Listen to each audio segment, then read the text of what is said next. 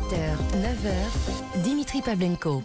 8h31 sur Europe 1. Retrouvez le journal de la Coupe du Monde avec Winamax. Winamax, le plus important, c'est de gagner. Journal de la Coupe du Monde, comme tous les matins sur Europe 1, à 8h30 jusqu'au 19 décembre, en direct de Doha avec nous, Jean-François Pérez, bonjour. Bonjour Dimitri, bonjour à tous. Alors Jeff, avant de parler de l'équipe de France, coup d'œil rapide aux premières affiches des huitièmes de finale.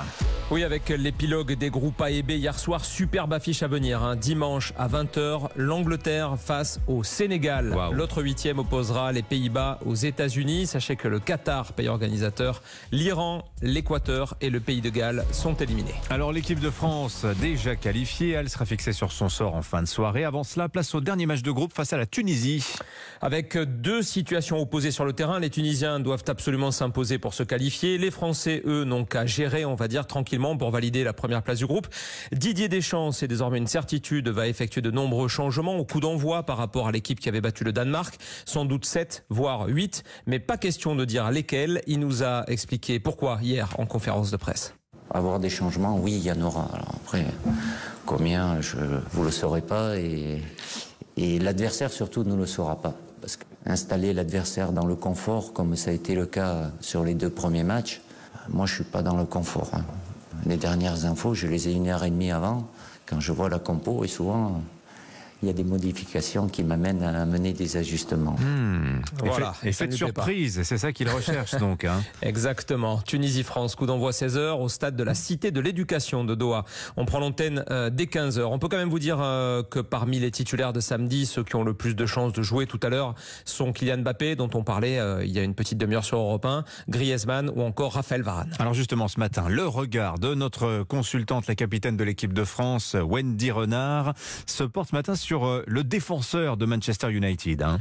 Oui, le mois dernier, Raphaël Varane sortait du terrain en larmes, blessure musculaire. Il est revenu juste à temps pour cette Coupe du Monde. Il a joué 70 minutes contre le Danemark et souhaite emmagasiner du temps de jeu en vue des matchs à élimination directe. Alors, Didier Deschamps doit-il l'écouter au risque de fragiliser son vice-capitaine? C'est ce qu'a demandé Jacques Vendroux à Wendy Renard. Elle qui joue au même poste, eh bien, elle comprend parfaitement Raphaël Varane. Je le comprends parfaitement pour l'avoir vécu euh, moi-même. C'est vrai qu'on a besoin de continuité, on a besoin aussi de monter en pression, de se sentir euh, de mieux en mieux physiquement, même si pour son retour à la compétition, il a été euh, très solide. Mais on sait que dans les repères, il y a toujours des choses peut-être que les journalistes euh, voient moins. Nous, on a besoin encore de se rassurer sur, sur plein de petits domaines. Donc, euh, il a cette opportunité de pouvoir enchaîner sans douleur, sans pépin. Donc, euh, je trouve que c'est une très bonne chose pour lui. En fait, vous avez tout le temps envie de jouer. Bah déjà en temps normal, celle ou celui qui n'a pas envie de jouer, je pense qu'il aime pas le, le football. Mais lui, ça fait euh, un peu plus de trois semaines qu'il était blessé.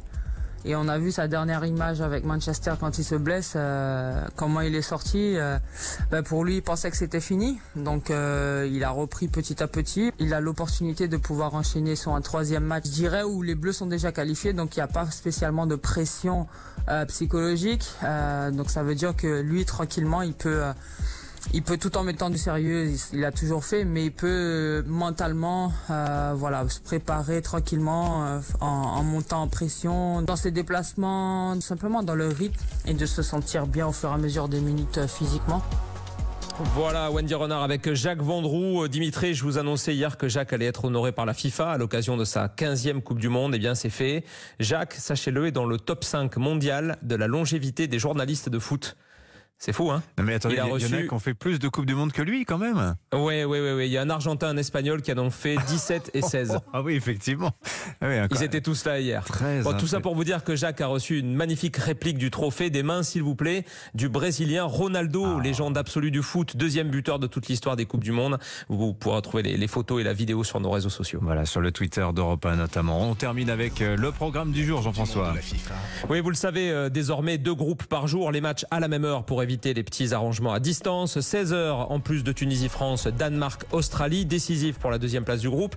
Et puis 20h, le grand frisson, Argentine-Pologne, Mexique-Arabie Saoudite. Tout est encore possible, même une élimination des Argentins de Léo Messi, que la France d'ailleurs pourrait retrouver éventuellement en huitième de finale. Le tout à vivre bien sûr en direct intégral dans Europe 1 Sport, la prise d'antenne, 19h15. Et dès 15h pour suivre ce France-Tunisie avec vous, Cyril Delamorinerie et Jacques Vendroux, notre euh, trio de choc. Merci Jean-François. 8h30. Merci, bonne journée.